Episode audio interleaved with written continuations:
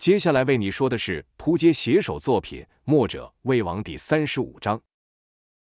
上回说到，九黎四柱出现，对上杨无惧一行人，赵天烈仅出一招，就将殷万清给打得动弹不得，貌似死去。而后杨无惧与赵天烈这曾经的对手再次面对面。这二人说话之时，周遭渐渐起了两道气场，将四周吹的是风沙并起，尘土飞扬。那两道气场。一道是杨无惧发出，一道是赵天烈所发，乃两人运起内力比拼所造成。就看那两股气场不断的互相碰撞，如两道不同颜色的火焰般，都试图想吃下对方。气场开始旋转，是愈转愈急，愈撞愈快。空中发出的啪啪爆裂声响，杨无惧身后沙尘是狂乱无章，有如他那一身霸道的内力般没有条理。强就是他信服的真理。杨无惧是一股劲的催动内力朝赵天烈压去。反之，赵天烈身后的沙尘则是层次分明、深浅不一，好似一幅画般。一般武林中好手在如此激烈的比拼，那是已经是身体冒汗、头顶蒸烟；即便是一流好手，那也必是全神贯注，生怕一个分神，稍有不敌就被对方给压下。那下场是轻则内伤，重则肺腑剧裂。可赵天烈与杨无惧这两人是一边催动内力比拼，一边却还能正常说话。就听杨无惧咧嘴说道。好小子，看来这几年没白活，武功确实较以前精进不少。赵天烈是淡淡回道：“说起这事，那还得多亏了你，让我明白一个道理，那就是人外有人，天外有人。”杨无惧听完后又是一阵大笑，说道：“哈哈哈，什么人外有人，天外有天，那是说给那些弱者听的。我就是人外中的那人，天外中的那天，哪还有人会在我之上？”赵天烈摇摇头道：“杨无惧呀，杨无惧，这么些年过去。”你还是和以前一样，一点也没变。莫发现时势已经变了。如今你是弱者，我才是强者。杨无惧哼了哼声，说道：“这点我可还没看出来。”赵天烈道：“强者是接受挑战的那一方，没人会去挑战一个比自己弱的人。以前你的确可说是一个强者，所以是我去挑战你。可现在却是你上山找我。你说现在我俩谁是强者，谁是弱者？”杨无惧道：“看来你不只是武功高了。”这嘴巴也练得厉害了。赵天烈道：“今日我便把那人外有人的话送还你给。”说罢，赵天烈是进分两重，一重炙热无比，将杨无惧的气劲给压了下去；另一重是寒冷异常，从底部要将杨无惧的下盘给冻了起来。杨无惧就感到连周围的空气都灼热了起来，每一次呼吸都闷得很。可杨无惧的下半身却是完全不同的感觉。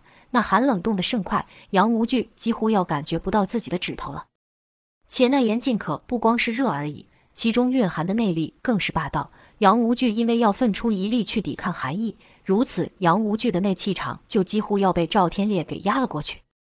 杨无惧暗道：这小子趁我分力之际想把我压下，我可不能受其摆布。跟着是深吸一口气，运起十成功力，大喝一声，同时催动内力抵抗。赵天烈几乎是同一时间加强了力量，原本在两人周围的气场瞬间暴涨至五倍之多，向其他战场冲去。南宫烈虽和李密斗得激烈，可也感受到了赵天烈那边散发的气场，不由得心下一惊，心里暗道：原本以为那杨无惧就已经强得不像人了，莫想到这赵天烈居然还更胜一筹。南宫烈原来还以为那赵天烈再强，不过就是比那费斯强一些。今日一现。何止是强一些，简直就不是同一程度的。南宫烈不由得又想：那杨无惧的体格是天生的，我学不来；可那赵天烈不是这样，想必是得到了什么奇遇。我算是已经学全了我南宫家的武功，但即便如此，仍远不是那赵天烈的对手。不知道他练的那是什么功夫。如果让我来练，我就不信我的资质、我的天赋会比他差。若我学会了他那严寒二劲，那我的功力将提升何止一倍。赵天烈与杨无惧内力比拼的冲击波不断向外涨去，眼看就要波及到赵月华、童风和姚建轩。以童风此刻的修为，可承受不住这样的内力冲击。就看赵月华身旁的卢也平向前踏出一步，就像平常人走路那般自然。可卢也平的人却来到了数尺外的童风身前，跟着童风就感到有股浑厚的内力罩住了四周。赵天烈与杨无惧的四散的气场就被挡在了外面。赵月华有费斯在身旁，自然也是无损。眼看杨无惧催起了十成功力，依旧压不下赵天烈，他脸上反而乐了，说道：“有意思，太有意思！难怪你敢说出那样的大话，确实你已经不是以前那个臭小子了。我承认你足以当我的对手。”赵天烈道：“你已经是使出全力了，可是我还没有呢。”杨无惧道：“全力？哈哈哈！莫想到今日会被你给小瞧。我的权利可不光是如此啊！”杨无惧话还没说话，赵天烈突然跳起，旋身凭空转了一圈，落地时还和刚才一样，是一步都没离开，两个脚就踩在原本的脚印上。随着这一下，两人比拼所造成的气场瞬间消去。原来是才杨无惧突然以手握刀。跟着就以极快的速度挥出，赵天烈知道这是杨无惧的绝招斩天刀法，故在刀来的前一刻就腾空跃起，平身而转。杨无惧那刀是贴着赵天烈的背砍了过去。杨无惧适才只使出五成力，本便想以赵天烈此时的修为，应该也伤不了他。可杨无惧莫想到的是，赵天烈能闪得如此漂亮，如此潇洒，且在避过此招后，居然还是站在自己面前，像是在说：“你所有的招式。”现在都对我起不了作用一般。杨无惧点了点头，说道：“不得不说，我纵横江湖数十年，还没有遇到一个真正是凭武功败我的。没有想到今天能给我遇上，看来当日留你一条小命，确实值得的。”赵天烈知道杨无惧是那种遇强则强的人，且一直都在寻找能打败他的高手，便回道：“今天你的愿望可以成真了。”说完后，赵天烈也不再保留，运起炎阳劲。就看他周身渐渐冒出红色烟雾，那是因为周遭的空气都受到赵天烈的炎阳劲焚烧所致。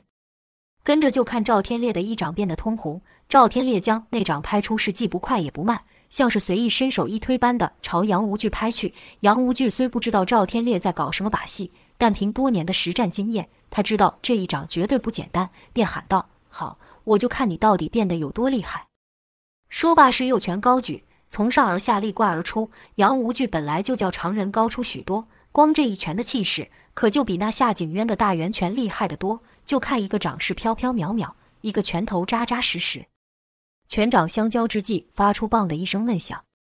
杨无惧是一连退了五步，右拳冒着白烟，那是因皮肤接触到赵天烈的炎阳劲所导致。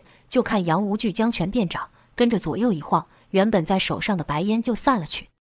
再看赵天烈也是退了五步，可是他表情还和刚才一般，好像什么事都没发生过般。这一招看似不分胜负，实则赵天烈还留有余力。杨无惧与赵天烈两人不过就交手一刀与一掌，另一边的李密与南宫烈却已打了超过上百来下。就看南宫烈是人如红龙，灵焰刀砍、劈、切、撩，端的是刀快凌厉。但与他的交手也不是简单之人，那可是九黎四柱之一的李密。一手五色棍，江周前三尺处舞的是密不透风，是以快拆快。南宫烈一抡快刀线，始终攻不进其圈内，心里便想：以刀打棒，他的兵器比我长，照这样打下去，我不得吃亏，得想办法突破他的棒尾。心念至此，南宫烈刀法就变，运起家传内劲，灵焰刀再度凭空起火，跟着南宫烈是双手握柄，心想：我全力一劈，就不信打不开你的棒，到时被我欺近身，你就完蛋了。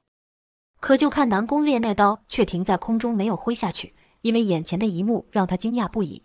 李密适才的棍圈居然变成了火圈。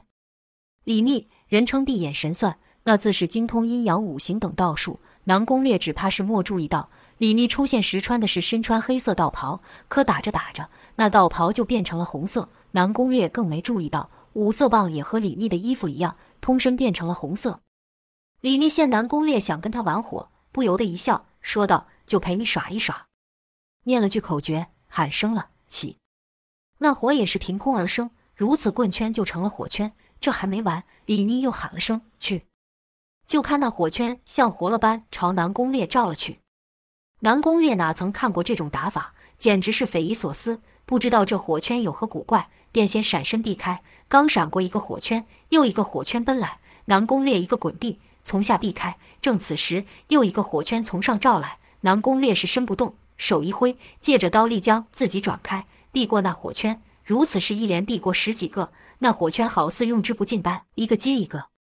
南宫烈见李密是怪招连逼，就喊道：“装神弄鬼的臭道士，这肯定是骗人的把戏，我就不信我南宫家的武功会输给你这江湖术士。”要说南宫烈也是一高人胆大。居然从前方照来的火圈中心跳了去，还以明艳刀劈开一口窜了出来。李密见状也喊了声：“不错呀，有点胆量，再接我这招试试。”说完，棍上的火焰就消失。南宫烈还在奇怪，这家伙又打算干嘛？管他的，我得取得先机，不能再让他出上怪招。南宫烈就将明艳火刀快速斜劈，那一刀的火劲还不退，另一刀又切来，等于在身前以火刀打了个大叉。这招乃南宫烈少用上的一招，称为明刀暗枪，乃是以此耀眼的火刀压身，趁对手挡架之际，一个翻身就能欺近对手，跟着就以阴灵指插入对方要害。此招甚是阴险。南宫烈因平时极重视旁人对他的看法，故此招就甚少使出。就看南宫烈劈出这交叉的火刀后，便紧跟着火刀的中心要压近李密，可于李密三尺前，突然听到“噗”一声，南宫烈前进之势就受到阻碍。好似有人拿石头砸他的火刀一样，南宫烈这一愣，又是噗的一声，这下来的力量就更大了。南宫烈不只是前进之势受阻，还被打退了半步。跟着就听噗噗噗声连续响起，南宫烈那明艳刀的火劲就聚不起来了，火光是渐渐消去。南宫烈才看到那组他绝招的是什么东西，是土，是一团又一团的土，像炮弹一样的朝他射来。南宫烈是侧头闪过几颗，眼见有一颗闪避不过。只好举刀去劈，可那是土啊！虽然被劈成两半，但去势不减，就打在了南宫烈的脸上。此时就听一阵笑声发出，那是李密和公孙仇的笑声。公孙仇道：“这不叫灰头土脸，什么才叫灰头土脸呢？”李密也道：“这小子当真是天才！你要拿刀横着这么一挡还可以，怎么会想到去劈他呢？”公孙老儿啊，你还说他是什么南宫家百年难得的一现的人才？公孙仇回道：“人才啊！”当然是人才，不然你看他那样子，不是人才，难道是狗才吗？说完，两人又是哈哈大笑。李密此时的衣服与棍子又已变色，变成了黄褐色，就和大地的颜色一样。九黎寨上是个挑对手，赵天烈对上了杨无惧，李密对上了南宫烈，而那位满身肌肉的江满红，则是一眼就看上了武功路数与自己类似的夏景渊。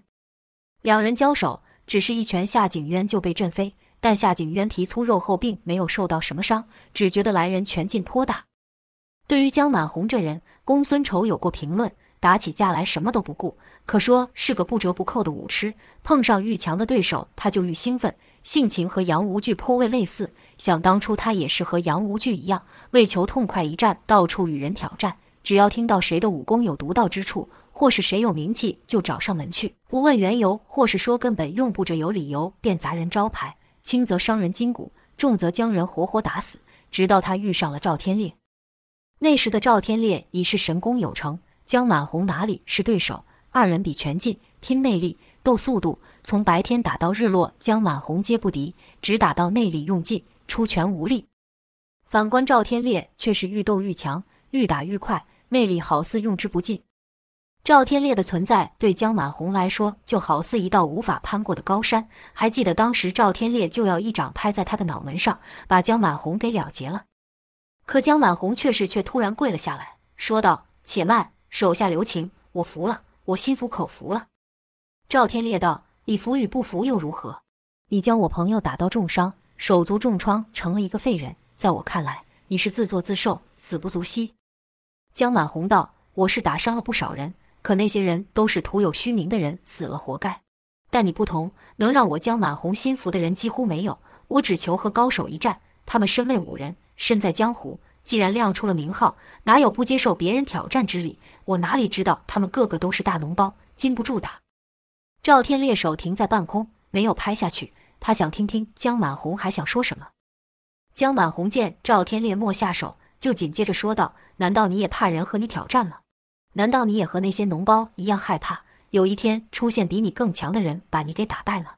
难道你就不渴望能和强者痛痛快快打上一场吗？江满红说的赵天烈大致都认同，但他不明白的是，事到如今，江满红说这些话的意图。赵天烈说道：“身为武人，能与高手对决，自然是一件让人向往的事。我挑战过的人可不比你少，你今日技不如人，那也怪不得我。再说，我只是用你的手段对付你而已。”你还有什么话讲？江满红突然大声道：“我伤的都是那些废物，都是凭实力将他们给打败的。你可曾听过我有伤过其他不相干的人吗？”江满红这一问，赵天烈反而是一愣，他倒是没听说江满红干过那种事。江满红又道：“胜者为王，败者为寇。我的命在你手中，我无话可说，就看你敢不敢把我留在身边。”赵天烈听完江满红的提议，更是奇怪，问道：“真是笑话，为什么我要这样做？”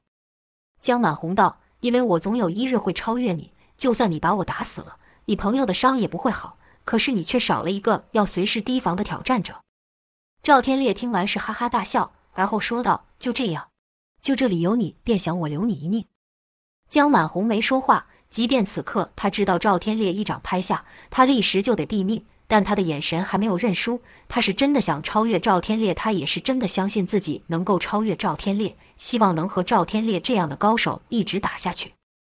赵天烈道：“你只说了留你性命的坏处，但却没有说留你一命的好处。”江满红道：“要说好处的话，只有一个，就是钟一天你会在我手下尝到失败的滋味。”赵天烈听完是点点头，问道：“你有这信心能赢过我？”江满红反问道。那得看你有没有这样的胆识了。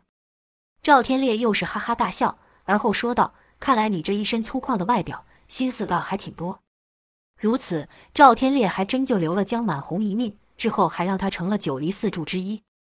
回到九黎寨上，夏景渊接了江满红一击后，知道对手厉害，不敢大意，立刻运起内功，将胸脯鼓着老高，两条手臂也粗了一倍，整个人看起来还真有点猿猴的样子。江满红的江湖阅历也算不少，但从没看过这等模样。但是他是一点也没有害怕，反而觉得好笑，说道：“你这是什么滑稽的样子？你刚说你这叫什么大圆拳？听都没有听过。也好在我没听过，不然我恐怕得活活被你给笑死。”夏景渊哼了哼声，说道：“很快你就笑不出来了，接招吧。”说着是两条大粗手抵在地上，四肢同时使力，将自己给弹了出去。半空中就看他将右臂朝后一弯，到江满红跟前时，右拳夹着全身的力量挥下。江满红可以闪躲，也可以避开，但他莫这么做。他还真想尝尝看这种拳头的威力如何。就看夏景渊的拳到面门时，江满红左步向前，跨出半步，跟着一拳迎上，半空中就听到砰的一声巨响，好似两个大石头对撞。夏景渊那威猛的冲击势就这样被江满红那轻描淡写的一拳给止住。夏景渊那心里的震惊就不用说有多大了。落地后，他心想：这家伙好大的怪力，但若以为单凭怪力就可胜我，那你可就太天真了。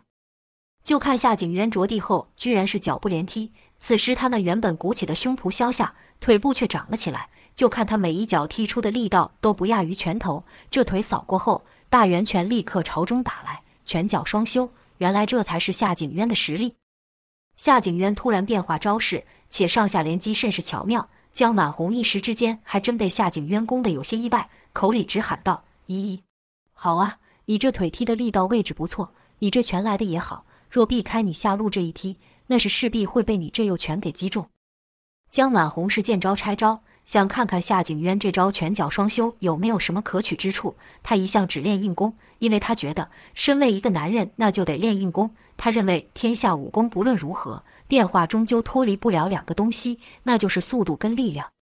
所以江晚红练武也只专注于提升这两件事情。什么招式、拳法、身法的配合与变化，他是一概不屑，认为练那功夫纯粹是浪费时间，也没有用。可今日一看夏景渊这两下还颇有新意，故江满红才产生兴趣，想看看透过招式的变化，能让自己的武功更上一层楼吗？更接近赵天烈呢？夏景渊身子本就较江满红矮，在攻江满红的下盘时就显得更是灵活。夏景渊也不光是靠蛮力硬打而已，他每一腿、每一拳所落的点，不是在人骨交合的脆弱处，就是经脉汇集之所。这拳脚功夫不可谓不高，只可惜他的对手是江满红。要说皮粗肉厚，江满红可比夏景渊要强多了。夏景渊的腿是踢到了江满红。可夏景渊感觉就像踢在一块铁上，那人骨结合的脆弱之处，在江满红的身上根本找不到。大圆拳也让夏景渊给打上了。可江满红的硬功已经练到寻常刀剑伤不了的境界，就算让夏景渊打上击拳，又能如何？再说那击拳还是江满红故意让他打上的，目的就是想试试看夏景渊的拳头到底能不能伤得了自己。外人看来是夏景渊步步进逼，江满红则是连连倒退，好似夏景渊占了上风。实则夏景渊心里是暗暗叫苦。以前他使出这压箱底的招式，即便对手的武功原本比他高，那也得在这上下两路攻击下吃亏。可现在已过了三十多招，江满红却丝毫没有要败的迹象，倒是自己的套路快要使完了。果然，再过六招，夏景渊的招式就开始重负了。毕竟他不是走身法灵动、招式变化的套路，要能配合上大圆拳拳劲的腿招，也是以力量为主。夏景渊当初练此招时，图的就是个出其不意，趁对手忙于挡架上路大圆拳之际，腿招突来，使对方防不胜防而落败。可现在这上下两路三十六招都使完了，江满红却还是好端端地站在眼前，让夏景渊如何能不惊？夏景渊没有停手，他也不敢停手，只能硬着头皮继续打下去。江满红又看了一会，说道：“你这拳过后，左脚斜上的路子刚不是使过了吗？”夏景渊哪有功夫回话，右拳连打三击后，右膝跟着顶起。当然，这几下都被江满红给挡下。另一脚刚要踢出，却看江满红同时抬腿，这下变成两人互踢。吃亏的自然夏景渊，这一下莫把江满红的胫骨踢断，反差点被江满红把自己的胫骨给踢断。就听江满红说道：“你这几下刚才也使过了。”怎么，没有了？就这两下子，我警告你，可别留一手。要还有什么绝技，最好赶快使出来，否则你可就没有机会再使了。夏景渊纵身一退，暂时和江满红拉开距离，心里骂道：“这人外表看似莽撞，可眼力却相当厉害，这么快就将我的套路给看穿了。我的招式对他根本不管用了，这可怎么办？”正当夏景渊犯愁，江满红快要忍不住出手的时候，有一人悄不作声地窜到了江满红的身后，跟着就听江满红一声痛喊，后背的痛筋被人给狠狠地掐住。那出手偷袭之人就是胡野间。却说胡野间怎么躲到这时候才出现？原本他和殷万清、南宫烈、夏景渊等都是一起朝赵月华奔来的，可半途中他留了个心眼，想说这南宫烈爱出风头。就让他先和公孙仇打上，自己再伺机出手，便故意放慢脚步，落在了后面。正此时，赵天烈等人出现，一出手就把殷万清给打得不知道是死是活。而后是李密跟江满红把南宫烈跟夏景渊给拦住。胡野间一看己方讨不了好，就躲了起来。眼看战局是愈来愈不利，心想自己要再不出手，等九黎的人把他们都解决后，自己也是死路一条。那边李密与南宫烈打的是火花四溅，他根本插不上手。杨无惧与赵天烈那里，他更不敢靠近。只剩这江满红看起还算正常一些。看两人斗了多时，等到夏景渊败相呈现，江满红打算出手之际，胡野间才突然窜出偷袭。他看江满红那一身硬功，单凭梅花三弄可能伤不了他，便使出梅花手中专门破外功的一招抽龙筋。这一下是出手如钩。勾住了江满红的筋，跟着就是四指用力，想把江满红的筋给错开了，口中还喊道：“夏兄，此时不出手还待何时啊？”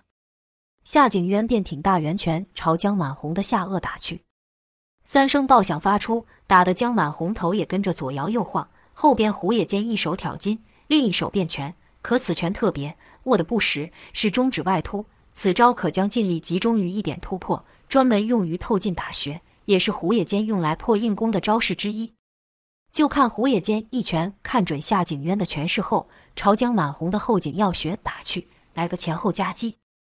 这一下还真让胡野间给打到了。可江满红除了吃痛发出一声怪叫外，没有其他动作。突然，胡野间就看江满红的手以诡异的角度向后抓来，胡野间哪敢让江满红给抓住？勾住江满红背筋的那手一使力，打算趁后退之势给对方一个重创。可这一勾，却发现江满红的背筋居然朝内缩了回去。前面的夏景渊也想趁此机会打倒江满红，双拳快速连挥，就听砰砰砰之声连响，重拳相交后被打退，居然不是被夹击的江满红，而是夏景渊。